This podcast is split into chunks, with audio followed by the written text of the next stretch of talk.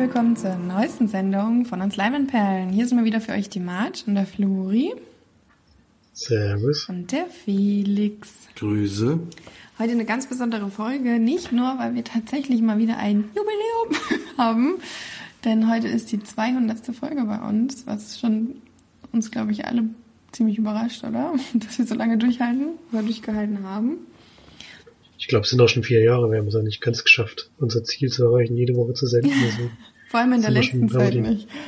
So. Haben wir die vier Jahre, glaube ich, schon überschritten. Mhm. Das ist schon eine ordentliche Zeit, denke ich mal. Schade, dass uns trotzdem niemand hört. Sehr gut. Ja, das ist nicht das einzige Besondere und auch nicht nur, dass ihr meine bezaubernde Stimme mal wieder hört. Ähm, in letzter Zeit hat es ja nicht ganz so oft geklappt, dass wir mal wieder zusammengefunden haben. Das hat ein paar private und vor allem bei mir auch technische Probleme ähm, oder Begebenheiten, sage ich jetzt mal, die wir jetzt versuchen in nächster Zeit zu lösen und ähm, dass ich mich auch technisch ein bisschen verbessere. Ne? Denn wir wollen den Podcast ja weitermachen und vor allem auch gut und ähm, genau, deswegen wird sich das alles noch ein bisschen ändern. Wir haben uns auch jetzt vorgenommen, ab der Folge 200 unseren Podcast mal ein bisschen umzustellen. Hat ja dann vier Jahre gedauert, bis wir wirklich mal wieder was Neues machen. ähm, und zwar haben wir uns dazu entschlossen, erstmal die Kinostarts und Charts ähm, wegzulassen. Das bedeutet, falls ihr wirklich wissen wollt, was so läuft, dann geht auf Google und macht selber. Ähm, wir sind dadurch ein bisschen unabhängiger und ein bisschen kürzer vielleicht auch und können uns auf die wesentlichen Dinge konzentrieren und müssen unsere Kino- und Film- und Serienbesprechungen nicht immer so runterbrechen. Ich glaube, das ist gar nicht so schlecht. Und äh, sind dann dadurch jetzt eben auch ein reiner Podcast, der immer gehört werden kann, egal äh, worum es jetzt eben geht. Ähm, genau. Und ich glaube, das ist eine ganz gute Möglichkeit. Und deswegen fangen wir jetzt nicht wie gewohnt an mit Felix und den Filmstart, sondern mit Florian, der Sneak, die er gesehen hat vor zwei Wochen oder so. Denn wir haben heute nämlich auch noch die Besonderheit, dass Florian zwei Sneaks bespricht und wir, Felix und ich, dafür keine. Aber. Na, dann mache ich das gleich mit dem Doppelpack. Genau. Vor, vor zwei Wochen kam da eine Fortsetzung eines sehr erfolgreichen französischen Films. Monsieur Claude 2 kam da. Monsieur Claude 1 mit dem Schlüssel und seine Töchter, weil, glaube ich, viele Leute kennen und gesehen haben. Der war ja sehr erfolgreich. Ich habe ihn damals auch gesehen. Konnte nicht so ganz die Vorschusslorbeeren teilen, die der, die dem Film vorausgeeilt sind. Ich fand ihn nicht schlecht, aber er hat jetzt für mich auch nicht rausgestochen. Gleiches gilt, das so wie kann ich mal vorwegnehmen, für mich auch für den zweiten Teil. Christian Clavier spielt wieder natürlich wieder die Hauptrolle.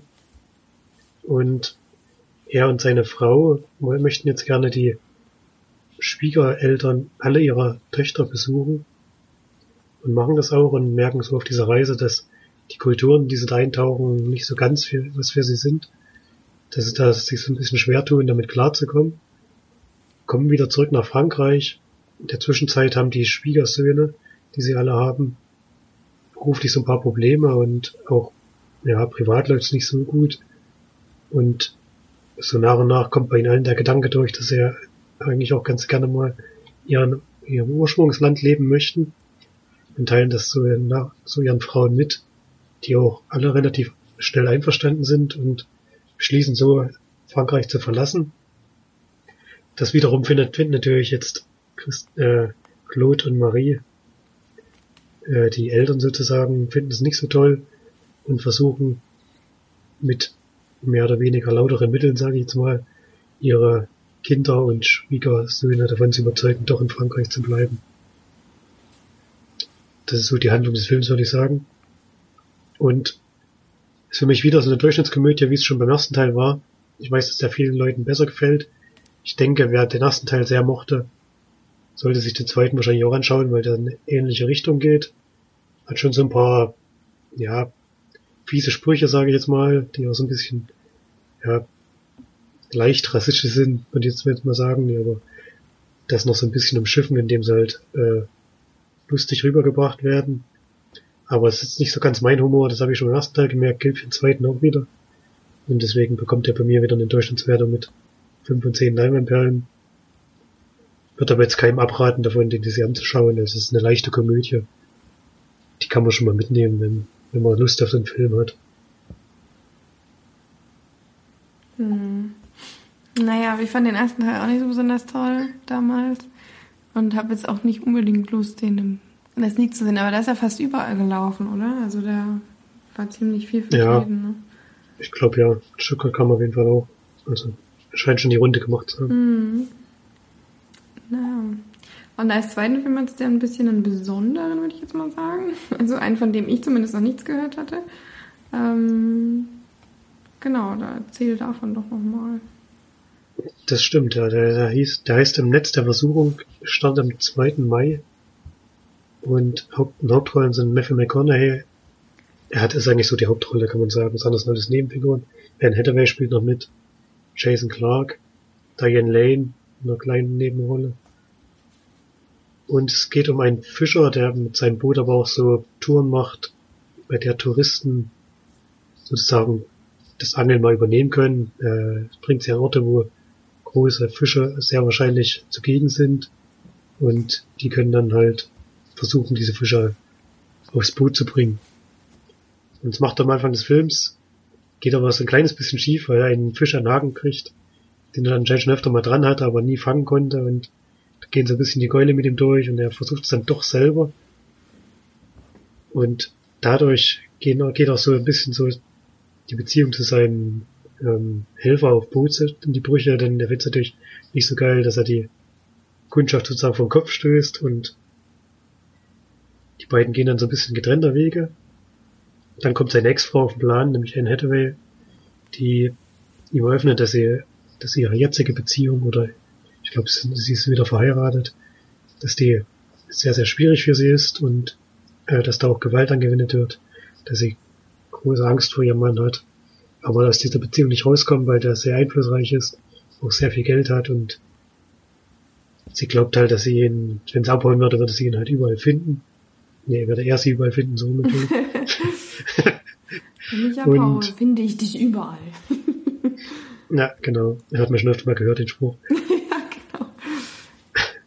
Und das Besondere ist halt, dass die beiden einen gemeinsamen Sohn haben und sie sagt ihm, eben, dass der Sohn auch in einer neuen Beziehung leidet und öffnet ihm relativ offensiv, dass sie von ihm erwartet, ihren jetzigen Mann umzubringen. Und die Gelegenheit hat sie ein bisschen selber eingefädelt, er ist auf einer Geschäftsreise, glaube ich, in dem Ort, in dem auch der Matthew McConaughey Charakter arbeitet. Und sie hat so eine Angeltour mit ihrem jetzigen Mann eben äh, arrangiert. Und dabei soll er ihn ins Meer schmeißen und versaufen lassen. und an der Stelle werde ich stoppen mit der Beschreibung, denn dieser Film ist nicht das, was er zu sein scheint, sage ich jetzt mal, sondern er hat einen sehr, sehr großen Twist in seiner Geschichte, den ich natürlich in keiner Weise vorhers, äh, voraussagen möchte. Denn wenn man den kennt, dann lädt der Film sehr, sehr viel von seiner Aussagekraft. Merkt man auch dadurch, dass er ein bisschen besonders gemacht ist, Fühlt sich deswegen für einen längeren Zeitraum ein bisschen komisch an. Man weiß nicht so ganz genau, was da los ist, warum das so gemacht wird. Ähm, gibt so ein paar Stilmittel, die in die Richtung deuten, in die er dann am Ende sich entwickelt, aber das weiß man natürlich für einen großen Zeitraum nicht.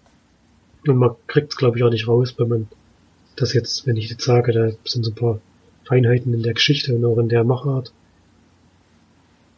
Und hat für mich durch diesen großen Twist am Ende doch ziemlich gut funktioniert, hätte ich nicht gedacht, hat mich auch überrascht. Und ja, ist halt sehr, sehr schwer, diesen Film jemandem zu empfehlen. Ich habe auch gelesen, dass in Amerika krachend durchgefallen ist.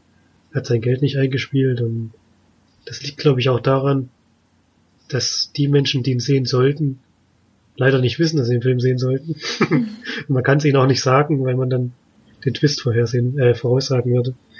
Und das möchte man natürlich nicht, deswegen ist das ein bisschen das Problem bei dem Film, dass er halt das Klientel, was er erreichen müsste, nicht erreichen kann, weil sonst die Überraschung vorher vorausgenommen ist. Und das macht das ein bisschen zum Problem. Deswegen ist es auch ein super Sneak-Film, denn mir hat das sehr gut gefallen. Gerade durch das, was dann am Ende so passiert und würden auch weiterempfehlen, aber ich kann es halt den Leuten nicht sagen, die ihn sich angucken sollten. das Klientel, wenn man das jetzt vorhersagt, dann weiß man leider, was da passiert und das ist schon bitter. Wird, werden aber euch beiden auf jeden Fall empfehlen, ohne da jetzt zu viel näher drauf einzugehen und denke schon, dass es euch auch Spaß machen würde. Hätte ich auf jeden Fall nicht gedacht, dass der mich am Ende so abholt gibt dem Film siebeneinhalb von zehn Leinwandperlen. Klingt gar nicht so schlecht. Also im Stream gucke ich den dann bestimmt auch mal. Aber sonst jetzt ins Kino gehen, weiß ich jetzt nicht. Ich weiß auch nicht, ob der irgendwo läuft, denn wie gesagt, der ist mhm. ja wirklich sehr, sehr durchgefallen insgesamt. Ja, aber ins Kino gegangen sind wir trotzdem. Zwar in anderen Filmen. Beziehungsweise ähm, Felix zuerst allein einen Film und wir haben uns dann getroffen, um gemeinsam in Fulda mal wieder ins Kino zu gehen. Ähm, aber Felix kann ja vielleicht erstmal von seinem eigenen Film erzählen, den er alleine hm. geschaut hat. Und dann kommen wir gemeinsam zum Kracher, sag ich mal. Oder zum, zum Special. Zum Special. ja, dazu kommen wir also spät, deswegen konntest du den Film nicht mitgucken, nämlich Friedhof der Kuscheltiere mhm. vom Stefan King. Kennst Stefan du? König. Stefan König. Stefan König. Der Herr King hat ja noch ein paar andere Bücher geschrieben, außer S. Nach dem Mega-Erfolg von S Teil 1. Höchstens eins oder zwei mehr. Ja, zum Glück hat er nicht noch mehr, nicht, dass er noch mehr verfilmt. Ähm, Habe ich jetzt übrigens ähm, letztens bei Rocket Beans als geschaut, oder gestern Abend. Endgegner.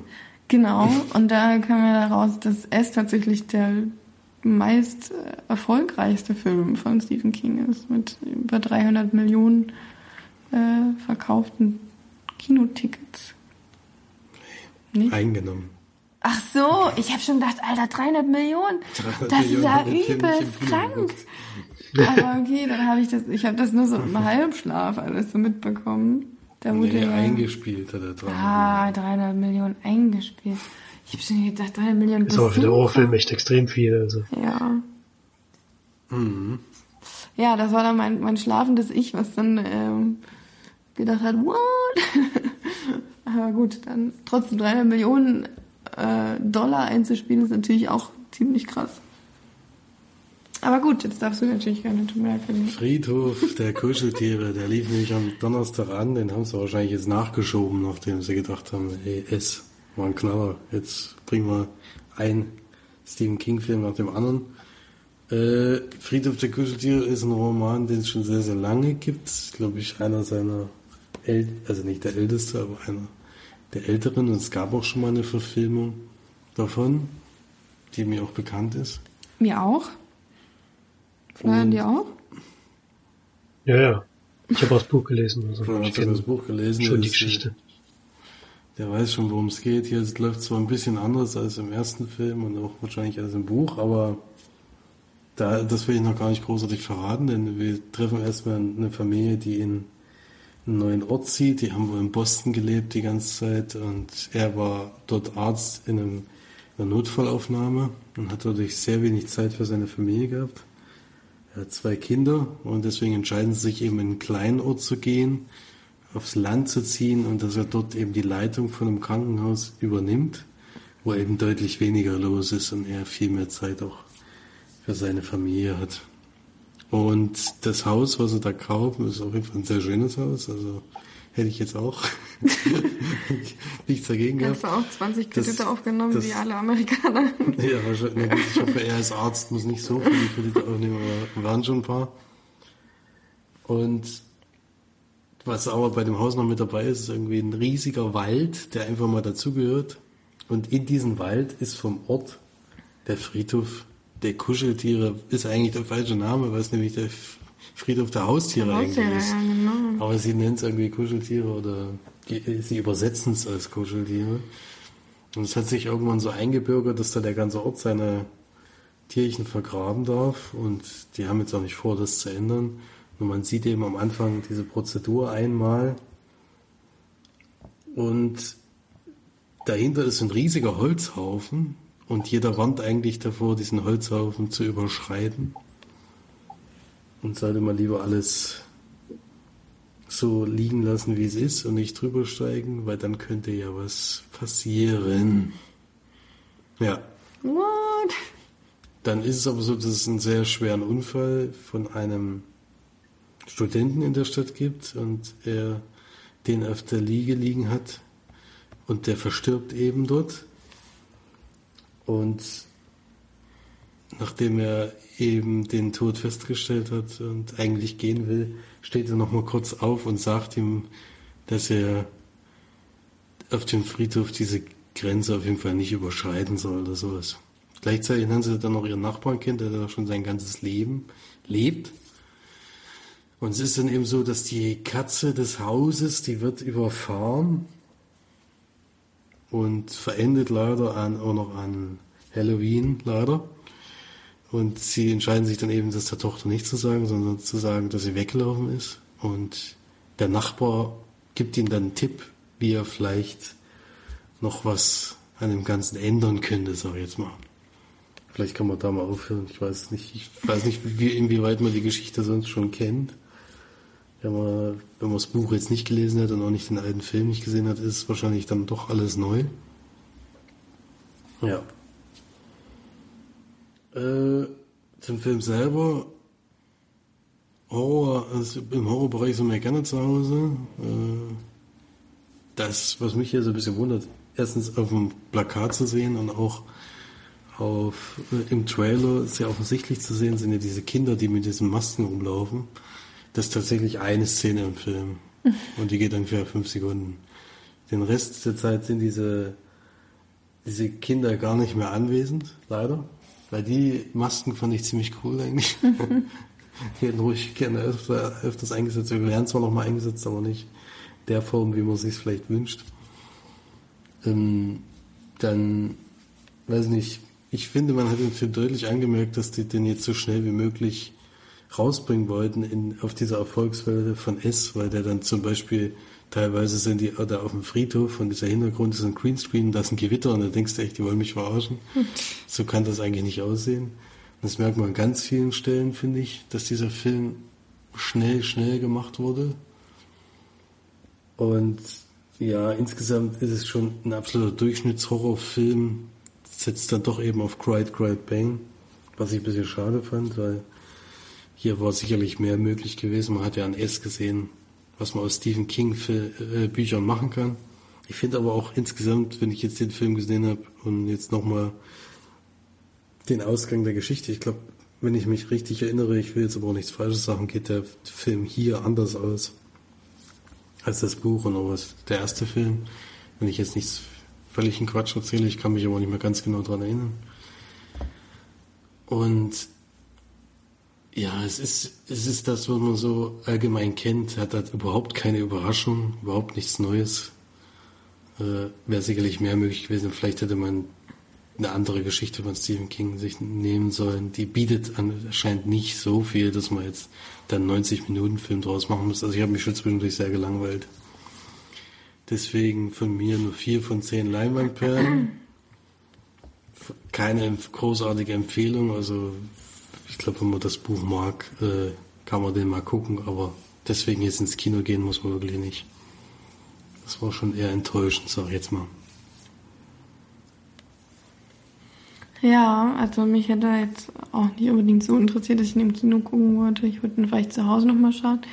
Vor allem, weil ja ich jetzt auch gelesen habe, dass das Ende ein bisschen abgeändert war. Hast du da vielleicht auch irgendwas? Das habe ich ja schon gesagt. Ach so. Äh, Sorry.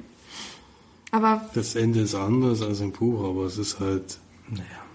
Nicht besonders gravierend. Es ist jetzt nichts, wo man jetzt sagt, das hätte mich jetzt vom Hocker gerissen. Das ist, Mhm. Also, ja, ich sage jetzt mal ein offenes Ende.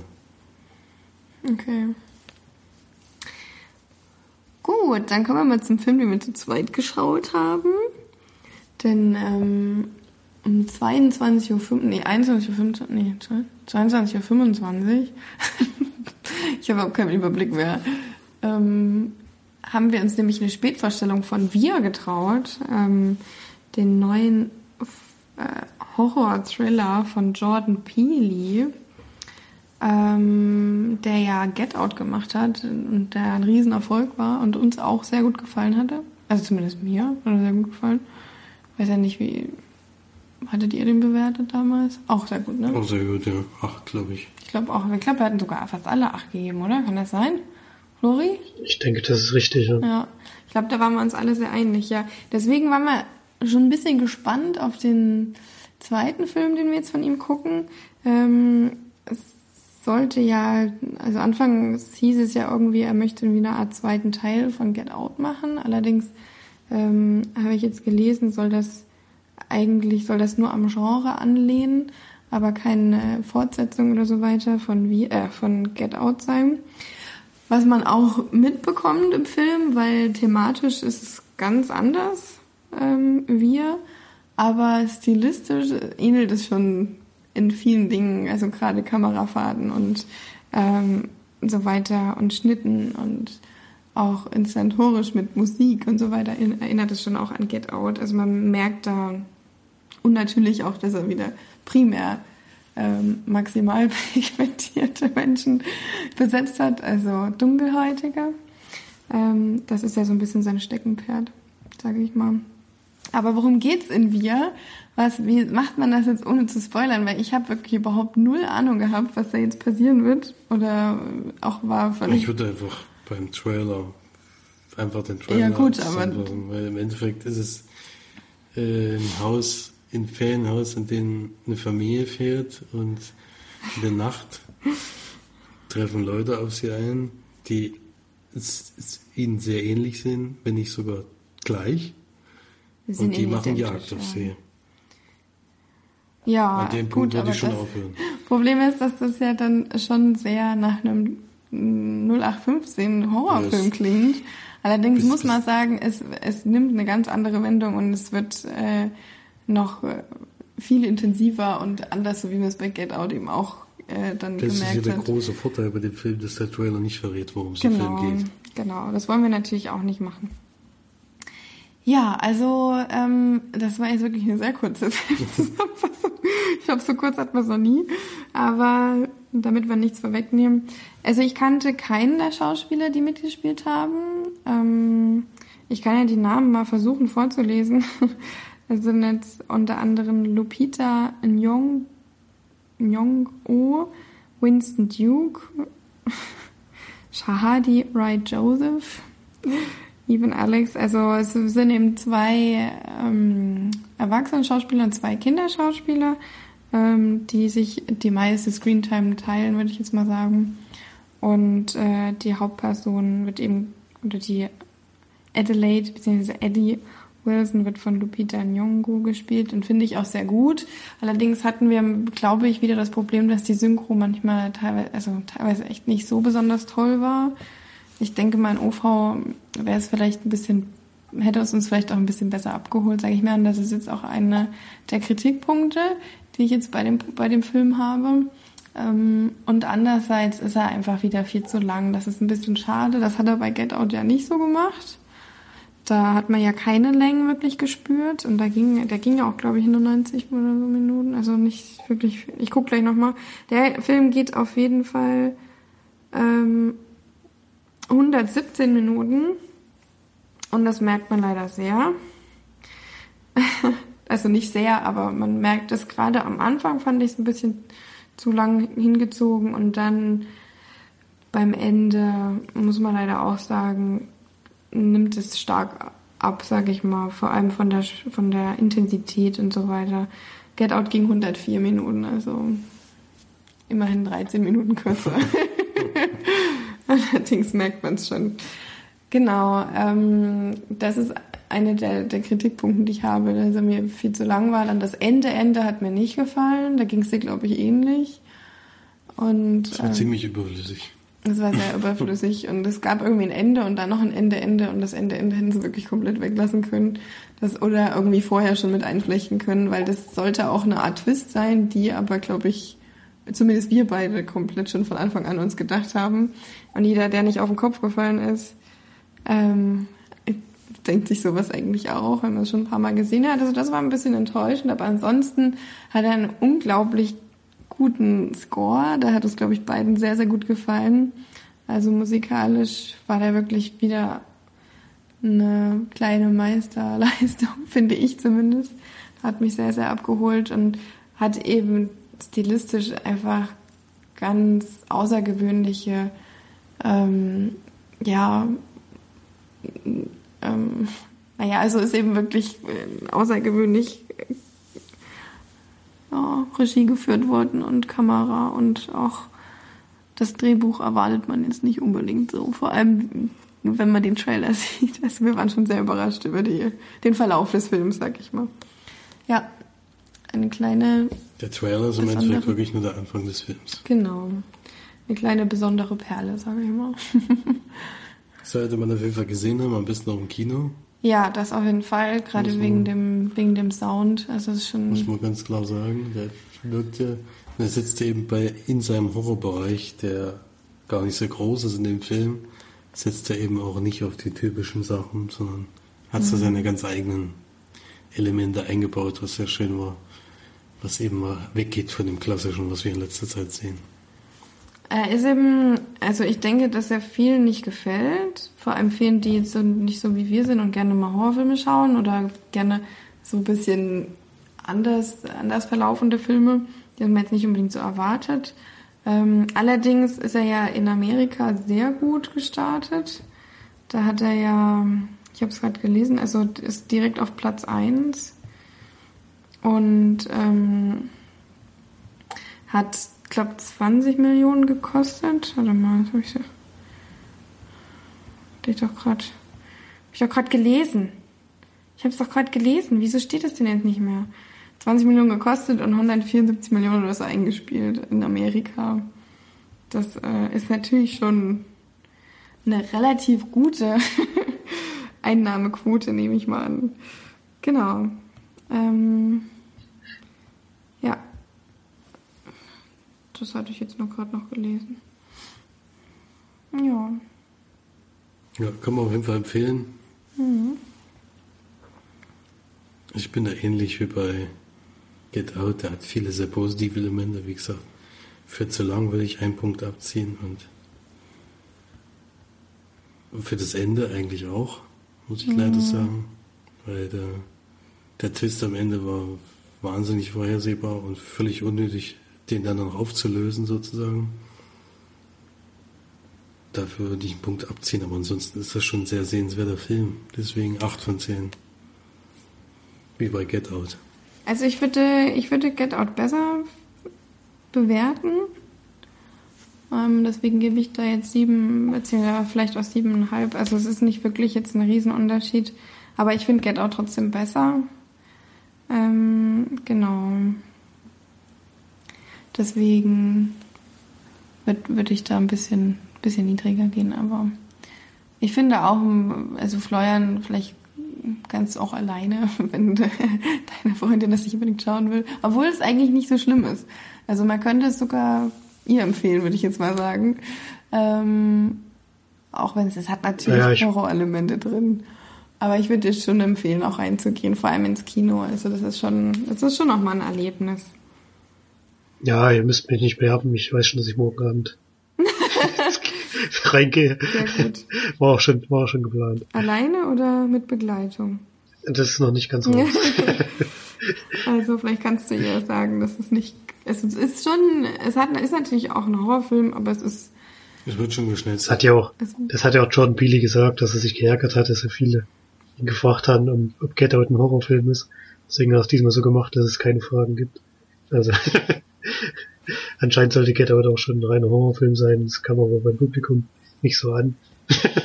Deswegen wollte es diesmal sicher machen. Aber es ist ja diesmal, also diesmal, also das finde ich zwar am Anfang schon ein bisschen Horrorfilm, aber dann könnte man schon wieder fragen, ist es wirklich ein Horrorfilm? Also, ich weiß nicht. Das ist aber das Schöne bei ihm, finde ich. Man kann ihn nicht so kategorisieren und das ist eigentlich eine sehr schöne Sache, glaube ich. Hoffentlich meckern nicht so viele, das macht das nächste Mal ein Slasher. Damit es keine Fragen mehr gibt. das wäre eigentlich auch geil. Vielleicht kann er das ja dann. Ach du Scheiße. Nee, doch nicht. Ich habe gerade gedacht, der Regisseur hat da sogar mitgespielt, aber nie. Gut, das waren die, die Filme, die wir im Kino geschaut haben. Dann kommen wir mal zu den gesehenen Filmen. Und äh, da würde ich sagen, kann Felix ja mal einen besprechen. Also wirklich viel hast du ja noch nicht. Naja. Wirklich viel ist es nicht, ne. Hast du noch nicht gemacht. Hm? So wirklich viel hast du jetzt noch nicht besprochen, meine ich. Ach so, besprochen, ja, das, das natürlich auch. Ich habe, äh, eigentlich ist es ein Film, der eigentlich erst ins Kino kommt, gesehen. Nämlich, ich habe einen Rezensionslink bekommen, gerade gestern zufällig. Den haben wir, haben wir, haben wir heute eigentlich seit zweit angefangen zu gucken, mach es aber dann aus Müdigkeit nicht da, er hat dann nicht mehr mit weitergeguckt. Ich dachte, sie war nicht so ganz begeistert. Das weiß nicht, ich glaube, vom Anfang war es Also jetzt nicht so abgeschreckt. War, nö, war ganz cool, aber Das ist nämlich ein Kinderfilm, ein Abenteuerfilm, äh, Familienfilm aus Serbien und Mazedonien. Entschuldigung. Und der läuft am 2. Mai in, in Deutschland erst an. Und es geht um den zehnjährigen Jovan, bei dem eine partielle Zerebralese äh, angeboren ist. Was ist das für eine Krankheit? Das ist wahrscheinlich das, was er mit dem Bein hat. Er kann nämlich ganz schlecht laufen. Zerebralparese ist das. Zerebralparese meinetwegen auch. Das ist, ähm, Er ist ja. halt körperlich eingeschränkt, er kann, äh, kann seine Beine nicht richtig bewegen. Er kann zwar laufen, aber es fällt ihm äußerst schwer. Dadurch äh, hat er sich völlig in seinem Leben zurückgezogen. Er will eigentlich mit niemandem großartig was zu tun haben, weil er Angst hat, eben gehänselt zu werden. Und äh, ja, geht auch sehr, sehr ungern in die Schule, sitzt da auch ganz alleine in der Ecke. Geht auch in keine Pause mit, damit es gar nicht so großartig auffällt kommt immer eine Stunde vor Schulbeginn und geht auch immer erst eine Stunde nach Sch- Schulende, damit ihn gar keiner so richtig sieht. Und in seiner Fantasie ist er allerdings jemand ganz was anderes, da ist er nämlich ein Superheld. Und in seinen Träumen äh, geht er immer auf Verbrecherjagd, vor allen Dingen auf Mitschüler, die eben gerne Schlägereien und sowas anfangen. Die besucht er dann und die bekämpft er dann sozusagen. Ja, und so kommt es aber jetzt äh, zu einer neuen Schülerin, die an die Schule kommt. Und die kriegt eben die Order, sich neben ihn zu setzen, weil das der einzige freie Platz noch in der Klasse ist. Und das gefällt ihm natürlich gar nicht. So dass er nach Hause geht und sogar zu seinen Eltern sagt, bitte geht mal zu den Lehrern und sagt, diese sollen sie wieder von mir wegsetzen. Äh, nach relativ kurzer Zeit äh, stellt sich aber raus, dass die eigentlich ganz nett ist und dass sie eben keine Vorurteile gegen seine Behinderung oder sowas hat oder gegen seine Krankheit. Und ihnen sozusagen eine Geschichte aus ihrem Leben erzählt. Bei ihr ist nämlich gerade das Problem, dass die Eltern sich wahrscheinlich trennen und sie gibt aber ihrer Tante die Schuld, weil sie denkt, dass ihre Tante eine Hexe ist. Und dass die die ganze Zeit schon Gift reinsprüht, weil sie den nicht leiden kann. Und äh, sie geht davon aus, dass sie daran schuld ist und sie fragt ihn, ob sie ihnen hilft, zu beweisen, dass sie eine Hexe ist. Und das machen die dann im Endeffekt gemeinsam. Den Versuch starten. Ja, mehr möchte ich gar nicht verraten. Ist eben ein Abenteuerfilm, auch eine sehr schöne äh, Geschichte zwischen zwei jungen Menschen, die sich kennenlernen und äh, mögen lernen, vor allem von ihm, weil er halt so völlig eingeschränkt in seinem Leben ist und eigentlich gar nichts mit irgendjemandem zu tun hat, wie er dann eben sich verändert durch die Freundschaft mit ihr, ist sehr schön zu sehen. Ja, also ist auf jeden Fall ein Film für die ganze Familie, kann man sagen. Jetzt nicht für die ganz Kleinen, ich schätze mal so ab zehn Jahren kann man da locker reingehen und ich denke, da ist für jeden was dabei eben mit Freundschaft und bisschen Superhelden sogar dabei und alles mögliche. Bisschen Fantasy auch noch mit der Hexe und auf jeden Fall nicht irgendwie dämlich gemacht. Ich muss sagen, ich habe mit einem OV mit englischen Untertiteln gesehen. Also ich kann jetzt nicht sagen, ob vielleicht an der deutschen Synchro oder sowas scheitert. Ich hoffe jetzt mal nicht. Aber so als Familienfilm durchaus zu empfehlen. Hat mir gut gefallen. Gebe ich sechs von zehn Leinwandperlen. Okay. Schon eine relativ niedrige Wertung irgendwie. Da habe ich jetzt mehr gedacht. Naja, es Weil ist, du jetzt gar nichts Negatives gesagt hast.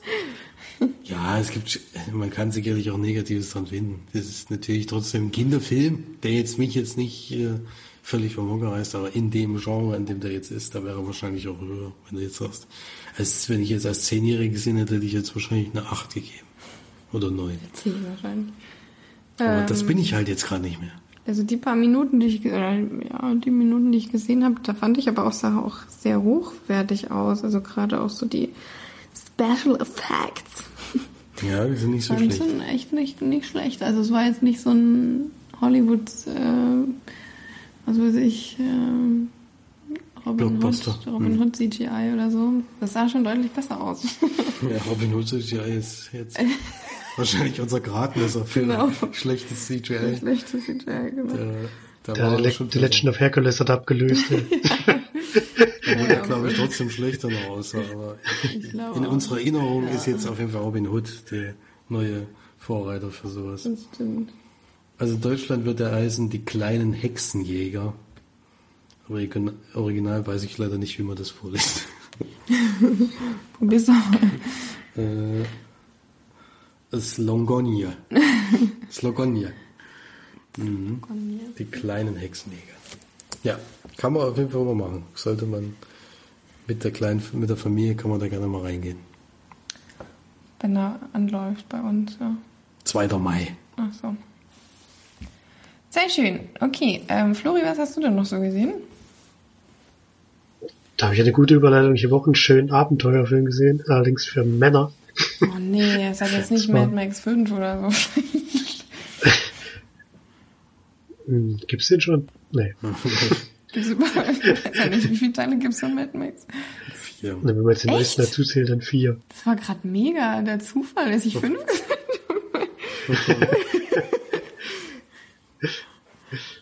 Äh, auf Netflix habe ich den gesehen. Ich hoffe mal, ich nehme jetzt Felix keinen voraus. Triple Frontier. wollte, Ja. ich. Ja, den habe ich auch gesehen, ja. Hast du auch gesehen, okay. Na, da können wir mal ein bisschen zusammen drüber reden. Ähm, Hauptrollen haben wir Oscar Isaac, Ben Affleck, Charlie Hunnam, Garrett Hedlund und Pedro Pascal. Und das ist, das ist eine Gruppe von Ex-Militärs, die jetzt alle in so anderen Jobs arbeiten. So der treibende Charakter, würde ich mal sagen, ist der von Oscar Isaac. Pope heißt der. Der arbeitet so als Berater für, ja, das ist die kolumbianische Polizei, würde ich sagen. Die versuchen gerade so einen riesen Drogenboss dran zu kriegen und bekommen dann einen Tipp, beziehungsweise er bekommt einen Tipp von einer Informantin, die gerne da aussteigen möchte, wo sich dieser Drogenbaron befindet. Und zwar mit seinem ganzen Geld, was er eingenommen hat. Ähm, vertraut anscheinend den Banken nicht so und hat das alles in seiner, ja, in seinem Versteck dort mit eingemauert. Und das bekommt äh, Pope alles so mit und denkt sich, ja, so ein bisschen halblegal, würde ich mal sagen. wir, wir räumen diese Bude dort, krallen uns die ganzen Kohlen und hauen damit ab und trommeln dafür diese Truppe zusammen, die sich mehr oder weniger gut kennen und die diesen Auftrag ausführen wollen. Diese, dieses Versteck ist im Dschungel und sie begeben sich dorthin. Ich weiß jetzt nicht, wie weit man noch verraten kann. Ich würde mal sagen, sie ist, dort funktioniert es eigentlich relativ gut erstmal. Sie kommen auch an das Geld ran. Das Problem ist, es ist, sie hatten vorher eine Summe im Kopf, die da sein könnte. Die stimmt aber nicht. es ist einfach viel, es ist viel mehr Geld da und äh, sie wollen aber auch nichts zurücklassen und haben dann schon ein Problem damit, dass es einfach zu viel Geld ist, um das überhaupt transportieren zu können. Und damit gehen die Probleme schon los und ab da ja, geht so ziemlich viel schief bei der Flucht, würde ich mal sagen. Das, soweit würde ich zusammenfassen, mehr möchte ich nicht vorwegnehmen. Und Warum lassen sie denn nicht einfach ein bisschen Geld zurück? Das habe ich mich die ganze Zeit gefasst. Das ist schon die, das ist so die Idee des Films. Es ist natürlich der Grund, weswegen dieser Film überhaupt existiert. Weil es ist eben nicht mal. Aber sie sind halt mega schlau die ganze Zeit. Die gehen echt die ganze Zeit So Ocean's minutiös durch alles. Ding, äh, alles geplant durch. Und dann finden die das Geld auf einmal werden alle Pläne direkt über Bord geworfen. ist scheißegal, was man vorher gemacht hat. Wir wollen alles mitnehmen. Hm. Ja, das ist das Ja, große sind Problem. Das Gewicht des Geldes ist im Endeffekt der Grund, warum, es zu großen Problemen kommt. Das ist ein bisschen schade. Ja, wenn man, ich will nicht zu weit zu viel vorgreifen, aber das Geld spielt eine sehr große Rolle in dem Film. Also, das entwickelt sich dann noch ein bisschen weiter in der Geschichte. Das spielt auch bis zum Ende eine große Rolle, würde ich mal sagen. Bis zum, ja, bis zum, bis zur letzten Sekunde eigentlich. Und, ja, ist ein ziemlich, äh, ja, ich fand es einen ziemlich coolen Actionfilm, der von der Story her ist jetzt nicht unbedingt das Neueste vom Neuesten, das muss man schon sagen. Also, das hat man alles schon mal so ähnlich gesehen, aber er erzählt seine Geschichte ziemlich gut durch. Ähm, und was ich auch sagen muss, ist ein bisschen schade, dass Netflix den Film gekauft hat, denn für mich gehört er ins Kino. Ja, gut, aber ich Allein glaube, das kannst du jetzt in nächster Zeit immer wieder über welche Filme sagen. Ähm, ob jetzt nur bei Prime oder Amazon oder auch bei, was weiß ich, Apple oder so. Ich weiß nicht. Ja, das, ich nee, ich werfe das Ja. jetzt auch Netflix nicht direkt vor oder so, aber es ist halt immer wieder schade, wenn man das bringt Filmen jeden Film, den sie, den sie überhaupt irgendwo kriegen, ins Kino, Kino, um ja, ihn genau. auszuschlachten bis zum allerletzten. Also die werden es nicht sein. Aber Bei dem hier ist ist- schon irgendwie doof, weil man eigentlich gemerkt hat, den, der passt eigentlich auf die große Leinwand. Alleine der Anfang. Es fängt jetzt halt so langsam an, dass die Kinowirtschaft. Es ist aber nur Netflix, die das noch so machen. Naja, bei Amazon. Prime gibt's Prime. Amazon bringt jeden Film ins Kino. Ja. Wenn sie eine große Produktion haben. Ja klar. Hm. Der läuft ja dann halt zuerst auf Prime danach, weil er kommt schon immer erst nochmal ins Kino. Ja.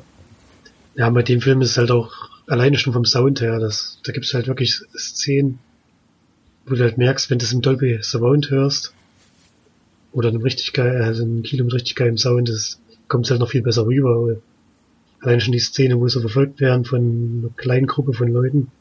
Felix weiß bestimmt, wovon ich rede. Da hörst du halt wirklich so die Kugeln rechts und links neben, neben den Leuten einschlagen und so.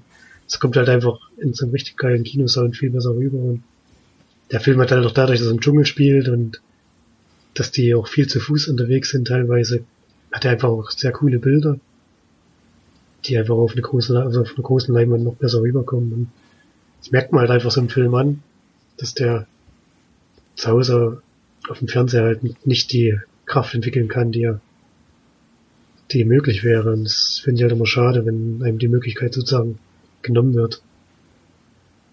Und das macht Netflix halt. Allerdings muss man auch zugeben, was ich jetzt gelesen habe, der Film war eigentlich bei Paramount, wurde von Paramount produziert, die haben allerdings fallen lassen und haben sozusagen Netflix verkauft, weil sie nicht mehr dran geglaubt haben.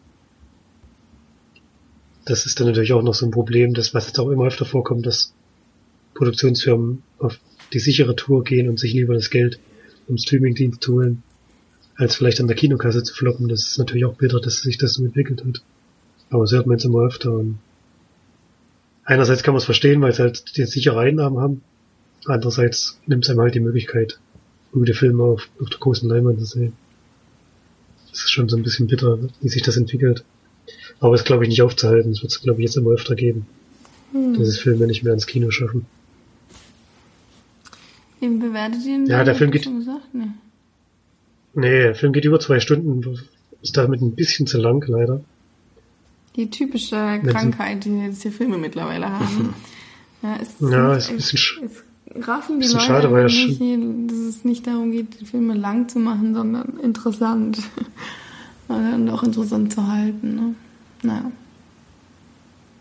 Ja, und dadurch verliert er ein bisschen an Tempo in der, in der Mitte und in der zweiten Hälfte, sage ich mal. Was schade ist, weil der wirklich richtig gut losgeht und geht schon ziemlich zur Sache die ganze Zeit.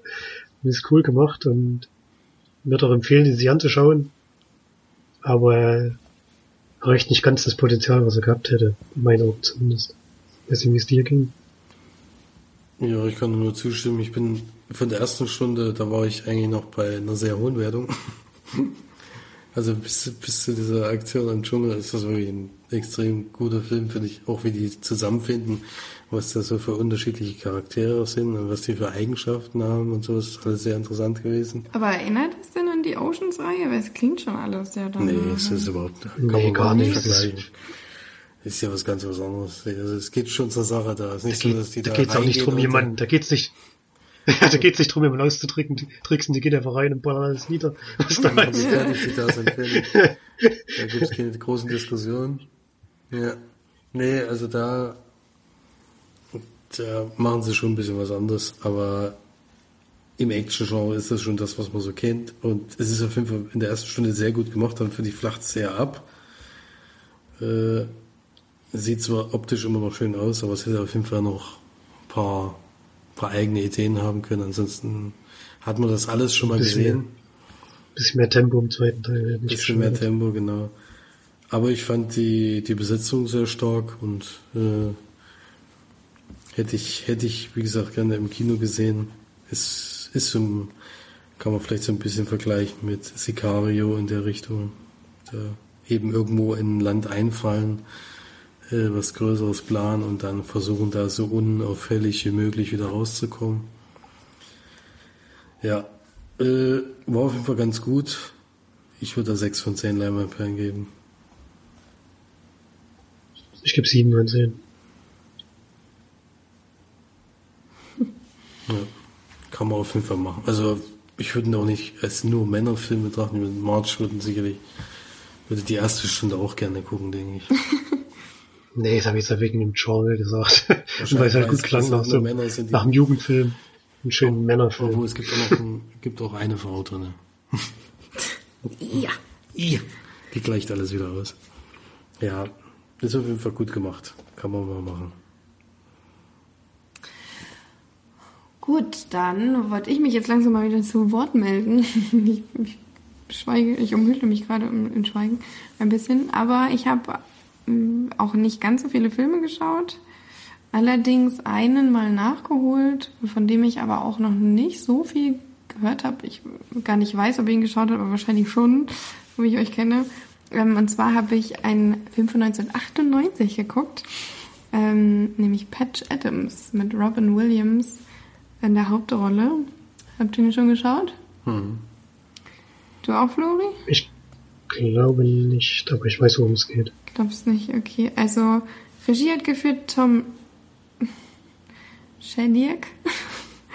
er hat auf jeden Fall schon äh, also bekannte Filme gemacht, wie Ace Ventura zum Beispiel, Im Zeichen der Libelle, Bruce Allmächtig und dann die Fortsetzung Even Allmächtig. ähm, und dann ab seit 2010 nichts mehr. Ich hoffe, er ist nicht verstorben. Nee, so nicht. ähm, Nee, er hat einfach bloß die Even allmächtig gemacht dann war Schluss. Äh, ging nicht mehr. Aber gut, ähm, Patch Adams mit Robin Williams mal wieder in einer seiner Lieblingsrollen, nämlich als ähm, bisschen Komödiant, sage ich jetzt mal. Aber damit ich jetzt mal von vorne anfange, erstens mal ist es wichtig zu erwähnen, dass der Film auf äh, einer wahren Person beruht, nämlich auf Patch Adams, beziehungsweise Hunter Patch Adams, ähm, der tatsächlich diese Lebensgeschichte so äh, erlebt hat oder gelebt hat. Ähm, nämlich ist es so, dass Patch Adams, also eigentlich Hunter Adams, nennt, lässt sich aber von allen Patch nennen, da gibt es aber auch keine Erklärung, warum er das macht, das ist einfach sein Spitzname, ähm, weist sich am Anfang des Films oder lässt sich selbst einweisen in eine ähm, ja, Nervenklinik oder psychiatrische Klinik, weil er eben mit dem Gedanken von Selbstmord spielt und ähm, oder beziehungsweise auch schon versucht hat, sehr depressiv ist und nicht genau weiß, was er mit seinem Leben machen soll und dann in diese Nervenanstalt kommt und da eigentlich erst seine Berufung findet, nämlich er möchte selber gerne Arzt werden, in einem relativ dafür eigentlich schon relativ hohen Alter nochmal anfängt zu studieren. Denn in, diesem, in dieser Nervenanstalt merkt er, dass die Ärzte eigentlich nicht wirklich Interesse dafür haben, die Patienten in irgendeiner Weise ähm, denen wirklich Gutes zu tun, sondern so ihre Standarddinge durchziehen und dann eben nach Hause gehen, ohne sich wirklich um die Patienten jetzt Gedanken oder Mühe äh, zu geben.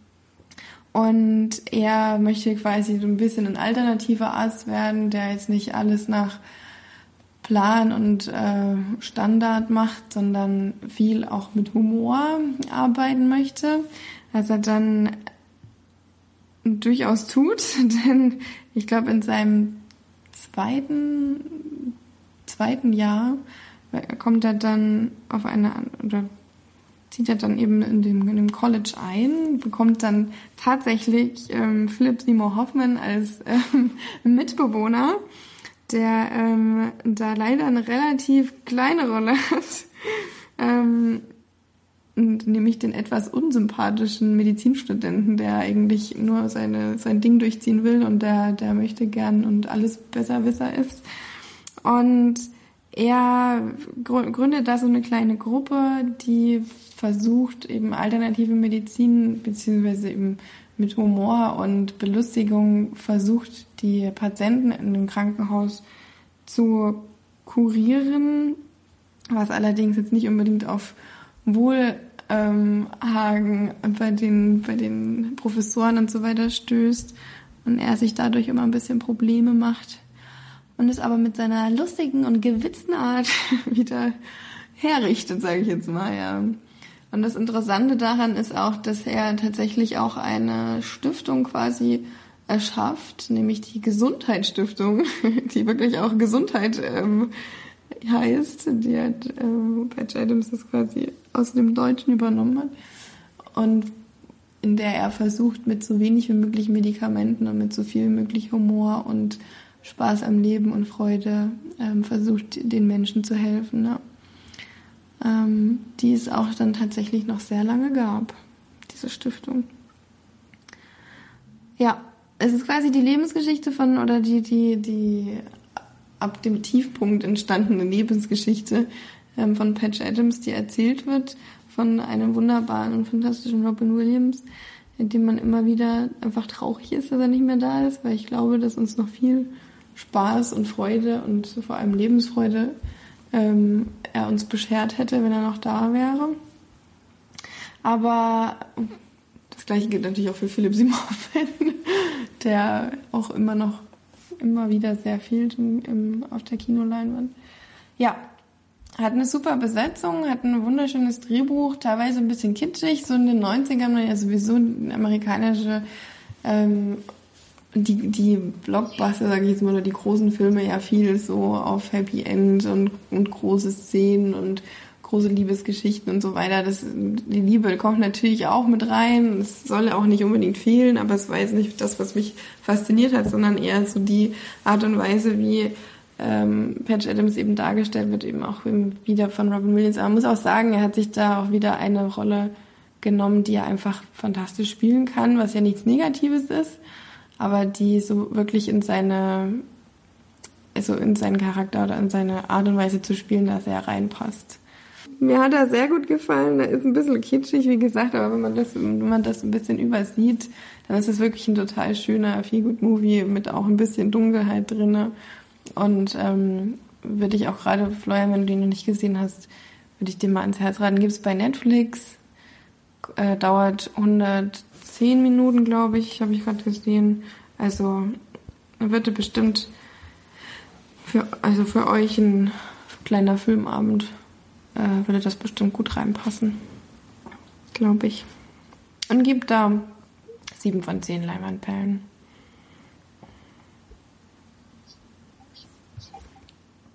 Klingt nicht schlecht. mhm. Basiert übrigens auf einem Buch von Patch Adams wahrscheinlich so ein bisschen seine äh, Biografie. Biografie. Nämlich Good health is a laughing matter. Ach. Ja. So ist das Buch. Okay, gut, dann macht ihr mal weiter. Ihr habt dann noch äh, Filme zu besprechen. Und dann mal gucken, wie viele Serien ich besprechen werde heute. Wahrscheinlich nicht mehr so viel. Glaube nicht, nee. Geht ja jetzt schon ein ganzes Stück. Wollen es ja nicht übertreiben. So lange. Na, jetzt habe ich ja Felix einen vorweggenommen, oder? Dann habe ich ja noch einen, oder hast du noch einen? Ich weiß gar nicht mehr. Eine Stunde sind wir jetzt. Mhm. Äh, ich habe schon noch einen, ja. Ach so, na, dann kannst du erst mal einsteigen. Also ihr habt jetzt jeweils noch einen. Aber ich kann mich kurz halten, ich habe In Darkness gesehen. Der neue Film mit Natalie Dormer in der Hauptrolle. Und es geht um die blinde Pianistin Sophia. Die hat sich ein unglaublich gutes Gehör antrainiert, kann man sich ja vorstellen. Äh, und hört eben, dass ihre Nachbarin oben drüber äh, sich mit ihrem Freund streitet. Und dann, äh, kurze Zeit später, knallt es ordentlich, denn die Dame fällt aus dem Fenster und schlägt unten auf dem Auto auf. Ja. Kommt natürlich die Polizei und sagt hier, wie sieht's aus? Haben Sie was mitbekommen? Und die sagt, ja, es war auf jeden Fall jemand da. Es gab aber keine Anzeichen von einem Kampf oder sowas. Also sie könnte gar nicht sagen, dass die Dame gesprungen ist oder eben geschubst wurde oder sowas in der Richtung. Und es gibt dann eben auch bei der Autopsie keinen Grund äh, darauf zu schließen, dass es eben kein Selbstmord gewesen wäre. Ja, sie hat dann von der Dame noch was zugesteckt bekommen, bevor dieser Streit war. Also sie hatte sich wahrscheinlich schon mental auf das vorbereitet, was da an demselben Abend noch passiert wird, passieren wird. Und dann äh, ja, sehen wir so ein bisschen, wie sie, wie sie weiter mit dem Orchester übt für eine größere Veranstaltung. Und dann äh, gibt es halt das Problem, dass da noch ein bisschen größere Mächte dahinter stecken, was da jetzt, äh, die da Einfluss drauf nehmen auf das Ganze und die sie als Zeugin dafür wahrnehmen und eben Angst haben, dass sie irgendwas mitbekommen hat. Ja. Ja, genau. Und sie hat auch noch einen eigenen Grund, warum sie äh, dort jetzt unterwegs ist. Und ja, das fließt dann am Ende ein bisschen zusammen, aber es ist ein völlig überflüssiger Film. Ist ja. und leider ja überhaupt kein, keine Schauwerte großartig hat. Also ganz klassisch gedreht mit durchschnittlichen Schauspielern. Ich meine, Ed Skrein spielt noch mit. Und der ist ja jetzt auch nicht der Schauspieler vor dem Herrn, sage ich jetzt mal. Und da wäre sicherlich mehr möglich drin äh, gewesen, aber mit der Story, mit dem Drehbuch und mit der Machart ist es dann doch sehr unterdurchschnittlich. Und ich gebe da drei von zehn Leinwandperlen. Ja dann, Flori, auf zum letzten Film. Ja, ich habe auch einen etwas komischen Film geguckt. ich würde mich auch interessieren, wie man vielleicht schon gesehen hat. Gibt auch bei Netflix, äh, Stoker heißt er, mit Mia Wasikowska, Matthew Good und Nicole Kidman in den Hauptrollen. Ist von Park Chan-wook, einem südkoreanischen Regisseur. Und das Drehbuch, das habe ich schon, da habe ich mich schon gewundert, als die Abspann lief. Drehbuch hat geschrieben Wentworth Miller, der die Hauptrolle im Puss Break spielt. ich wusste gar nicht, dass er auch Drehbücher schreibt, das ist auch anscheinend sein einziges bisher. Und ja, worum geht's? Da gehen schon die Probleme los, das ist gar nicht so einfach zusammenzufassen. Ähm, India, so heißt der Mia Wasikowska Charakter, die wird gerade 18 und an ihrem 18. Geburtstag kommt ihr Vater ums Leben bei einem Unfall und während die Beerdigung läuft, tritt auf einmal, auf einmal ein Verwandter von ihr auf die Bildfläche, den sie noch gar nicht kannte, nämlich ihr Onkel, zusammen der Bruder ihres Vaters. Charlie heißt er. Und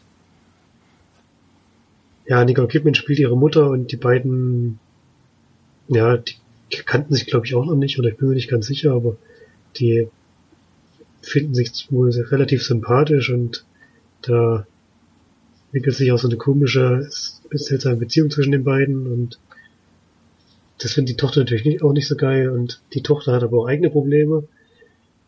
Ist irgendwie auch sehr seltsam drauf. Ähm, hat auch, kommt an der Schule nicht so klar mit ihren Mitschülern und ist auch ein sehr schwieriger Charakter. Und der ganze Film versucht das in sehr seltsamen Bildern zu erzählen, mit wirklich total komischen Szenen, die da stattfinden. Am Anfang wusste ich auch teilweise gar nicht in, das zeitlich einzuordnen, wann das alles passiert und ob es auch der gleiche Tag ist und ob jetzt noch bei der Beerdigung sind oder ob das schon viel später, viel später in der Geschichte spielt. Und zwar das wirklich sehr komisch und ich kam auch mit dem Ende nicht so klar. Also dieser ganze Film hat sich für mich sehr, sehr seltsam angefühlt. Und äh, im Prinzip geht es darum, dass sie mit dem Onkel nicht klarkommt, dass der auch nach und nach ähm, bisschen abstoßende Neigung, sage ich jetzt mal, zum Vorschein bringt und dass der auch charakterlich nicht so ganz einwandfrei ist und viel mehr möchte ich aber auch nicht verraten von dem Film. Man muss aber sagen, dass es wirklich äh, anstrengend war, den zu gucken. Dadurch, wie er gemacht ist und wie er versucht, seine Geschichte zu erzählen, durch die Bilder und durch die Szenen, die da stattfinden. Ist halt, ich fand es nicht uninteressant, also hat man jetzt so äh, noch nicht so oft gesehen, aber ich kam damit nicht so klar. Ich weiß nicht, deswegen hat's mich, würde mich halt sehen, ob den von euch jemand gesehen hat. Felix hat ihn gesehen, so daran wie vielleicht er, erinnern könnt. er ihn. Ich habe ihn gesehen, ja. Ging's dir da ähnlich wie mir oder hast du dem was abgewinnen können im Film? Ist was tiefgründiges oder so? Ich denke, dass das er das will, aber das kam bei mir halt nicht so an. ich weiß nicht. Also ich fand ihn scheiße. Ging's dir wahrscheinlich ähnlich wie mir, weil es ist halt alles sehr, sehr komisch und sehr seltsam aufgebaut. Ich konnte ihm jetzt auch nicht so viel abgewinnen, aber ich würde ihm so gut erhalten, dass er seine Geschichte anders erzählt, als gewöhnliche Filme machen. Aber es kam halt bei mir nicht so gut an. Man wird ihm auch eher eine schlechte Wertung geben, vielleicht vier von zehn oder drei von zehn. Sowas in der Richtung. Konnte mich jetzt auch nicht überzeugen, aber ich kann mir schon vorstellen, dass es Leute gibt, denen das gefällt, die das auch, ja, die da vielleicht auch dahinter steigen, was damit gemeint ist, aber bei mir kam es halt nicht so richtig durch. Finde ich ein bisschen schade, weil ich merke eigentlich Filme, die nicht so ablaufen, nach einem bestimmten Strickmuster, was man halt schon so oft gesehen hat, das macht der Film nicht. Aber hat er die Geschichte nicht so erzählt, dass ich sie richtig verstanden habe, wahrscheinlich. Das ist auch ein bisschen bitter, aber kam bei mir nicht so gut an.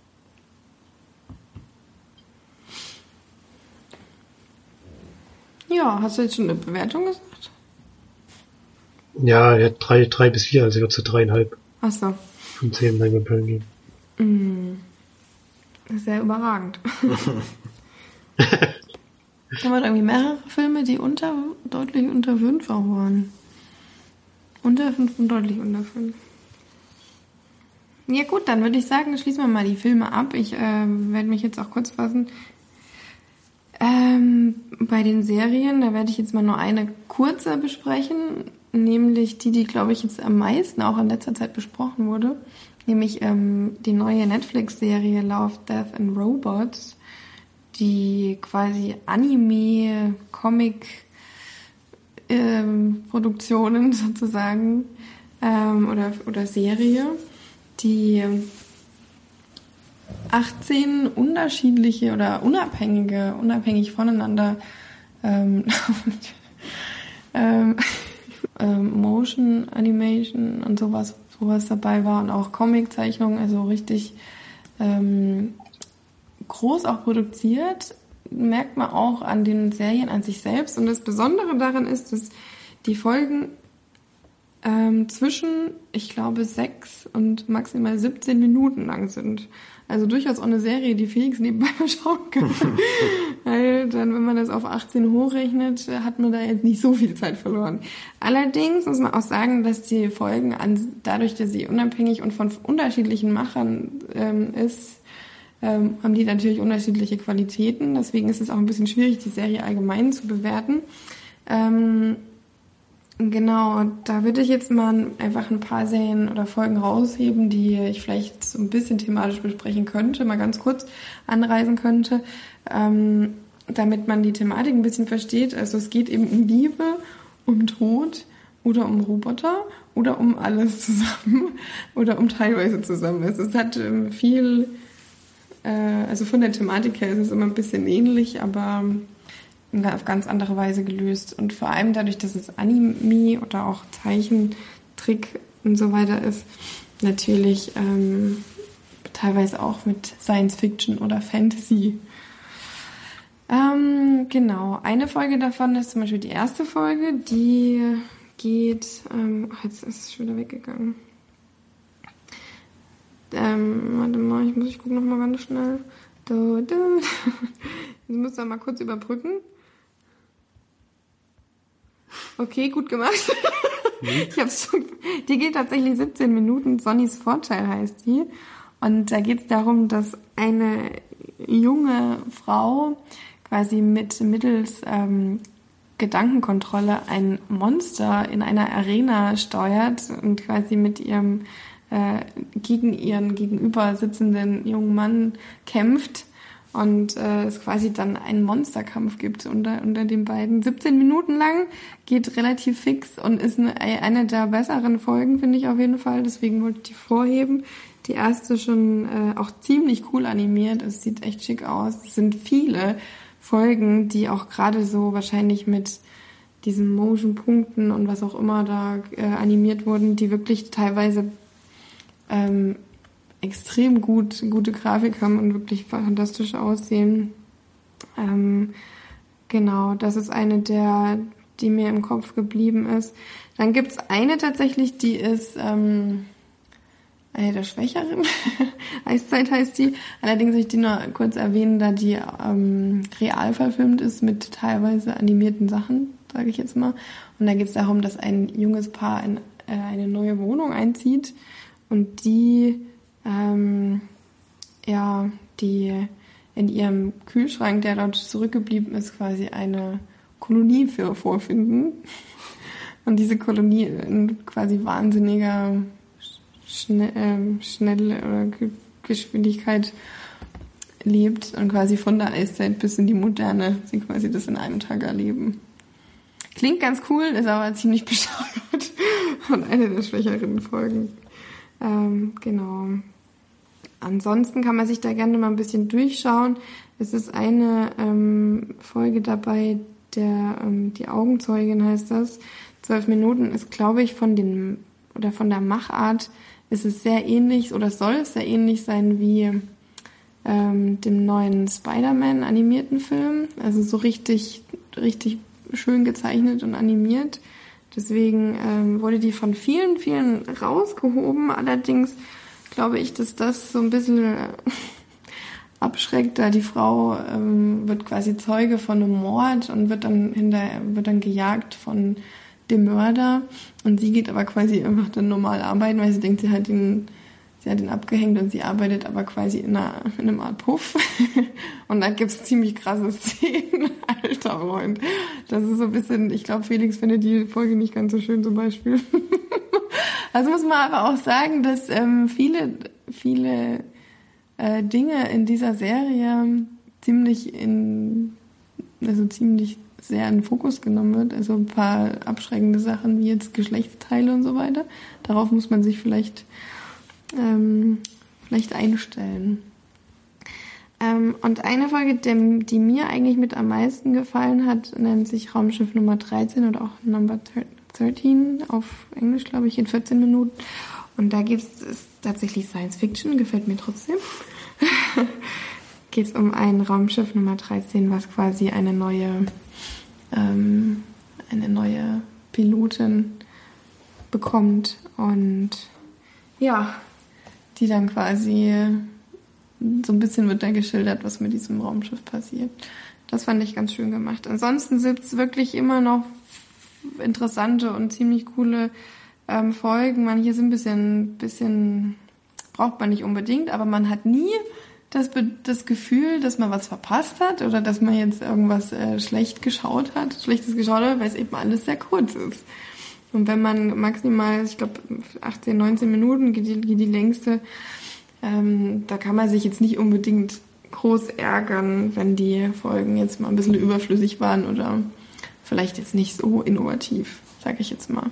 Aber es ist eine coole Aktion von, von Netflix. Ich glaube, das hatten ein paar, ach, ich krieg das nicht mehr zusammen, aber es hatten ähm, ein paar ähm, Animations- Entwickler, Animationsfilmmacher hatten so die Idee und haben es irgendwie nie so richtig durchbekommen und dann hat Netflix ihnen quasi die Möglichkeit gegeben, mit vielen zusammen diese, diese sich auszutoben und auch äh, eben die, die, äh, ja, die Fertigkeiten, die sie haben, eben zu nutzen. Und das merkt man auch, da wirklich jede Folge komplett anders aussieht und auch anders abläuft. Ja. Fand ich cool. Ähm, kann da gerne mal reinschauen. Also wie gesagt, ein paar Folgen sind nicht ganz so toll, aber gerade auch die, ich glaube die, wie heißt die denn nur?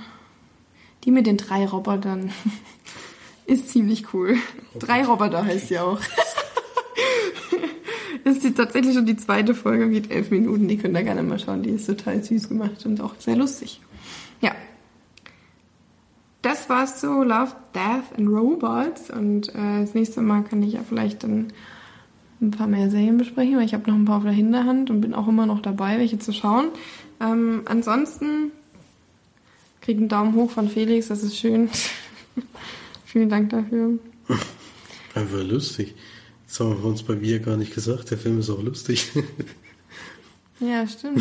ich habe mehrmals laut gelacht. Ja. Das hätte man vielleicht noch erwähnen können. Genau. Dann wollte ich noch kurz sagen, ich hatte ja die, die letzten Male oder das eine Mal, wo ich wieder eine Serie besprochen hatte, hatte ich ja die Umbrella Academy besprochen. Da kommt jetzt bald Staffel 2 tatsächlich schon. Was krass ist, weil ja gerade erst Staffel 1 rausgekommen ist. Ähm, mit Ellen Page unter anderem. Da bin ich schon gespannt drauf, weil die erste mir ja ganz gut gefallen hat. Und ihr ja aber noch nicht reingeguckt habt, ne? okay. naja, gut. Dann haben wir es so langsam, oder? Ein Kommentar haben wir noch gehabt zur letzten Sendung, den wollen wir natürlich nicht unter den Tisch kehren. Von Erik, der hat sich gefreut, dass Speechbum an ihm vorbeigegangen ist. Kann ich mir gut vorstellen. Denn bei uns kam er auch nicht so gut an. Er fand Spoonbreaker schon richtig scheiße und fragt sich, warum der Regisseur noch Filme drehen darf. Hatten wir nicht Spring Und was es für Leute sind. Lübeck in der OV Sneak? Nee. Spring Nee. Breakers? Nee. Den haben wir zum Glück nicht gesehen, aber mit Selena Gomez und solchen Stars. Ach so, okay. Nee. Und er fragt sich, weil, warum er noch Filme drehen darf und was für Leute sind, denen diese Filme gefallen. Lustigerweise haben wir die Kino Plus Sendung gehört, wo, die, wo der irgendwie jedem gefallen hat, was wir aber alle nicht nachvollziehen können. Also. Äh, ich weiß nicht, die haben da von Lebensfreude geredet und bei mir kam da kein, in diesem Film keine Lebensfreude an, sondern einfach nur Dummheit. Ich kann's nicht anders sagen. Drogen, das ist das Einzige, was dieser Film hat. Ja, das ist ja Fear and Laughing in Las Vegas zum Beispiel auch. Ein dummer Typ, der die ganze Zeit druckt. Ja, aber das wäre jetzt lustig. Naja. Ja, der Film ist ein bisschen sehr peinlich. Er soll, glaube ich, lustig sein, aber bei mir kam das nicht um. Und ich glaube auch bei vielen anderen Menschen Das nicht. ist tatsächlich der schlecht der, bewerteste Film dieses Jahr bei Sneak in Fulda. Da hat sogar äh, Holmes and Watson noch unterschritten, was schon eine Kunst ist, weil der hat auch schon grundschlimm, aber der ist tatsächlich noch drunter. der hat er, glaube ich, auch fünf oder sechs Golden Himbeeren gewonnen. Holmes in Ordnung. Er hat alles abgerundet. so Kino Plus, was ist denn da los? Die sind doch sonst nicht so. Ich habe keine Das Ahnung, die fanden da irgendwas toll dran, aber ich habe es nicht verstanden. Ich habe den Film auch nicht lange gesehen. Na gut, dann auf jeden Fall vielen, vielen Dank fürs Reinhören, auch für die 200. Folge. Ähm, ich hoffe, es hört sich alles gut an, es passt alles überein. Bin ich mal gespannt, wie das Felix machen will, aber jetzt hat er ja, hast du ja ein bisschen Zeit. Also gib dir bitte auch Mühe, ne? okay. Okay, dann hören wir uns beim nächsten Mal. Geht fleißig ins Kino. Und dann bis zur 201.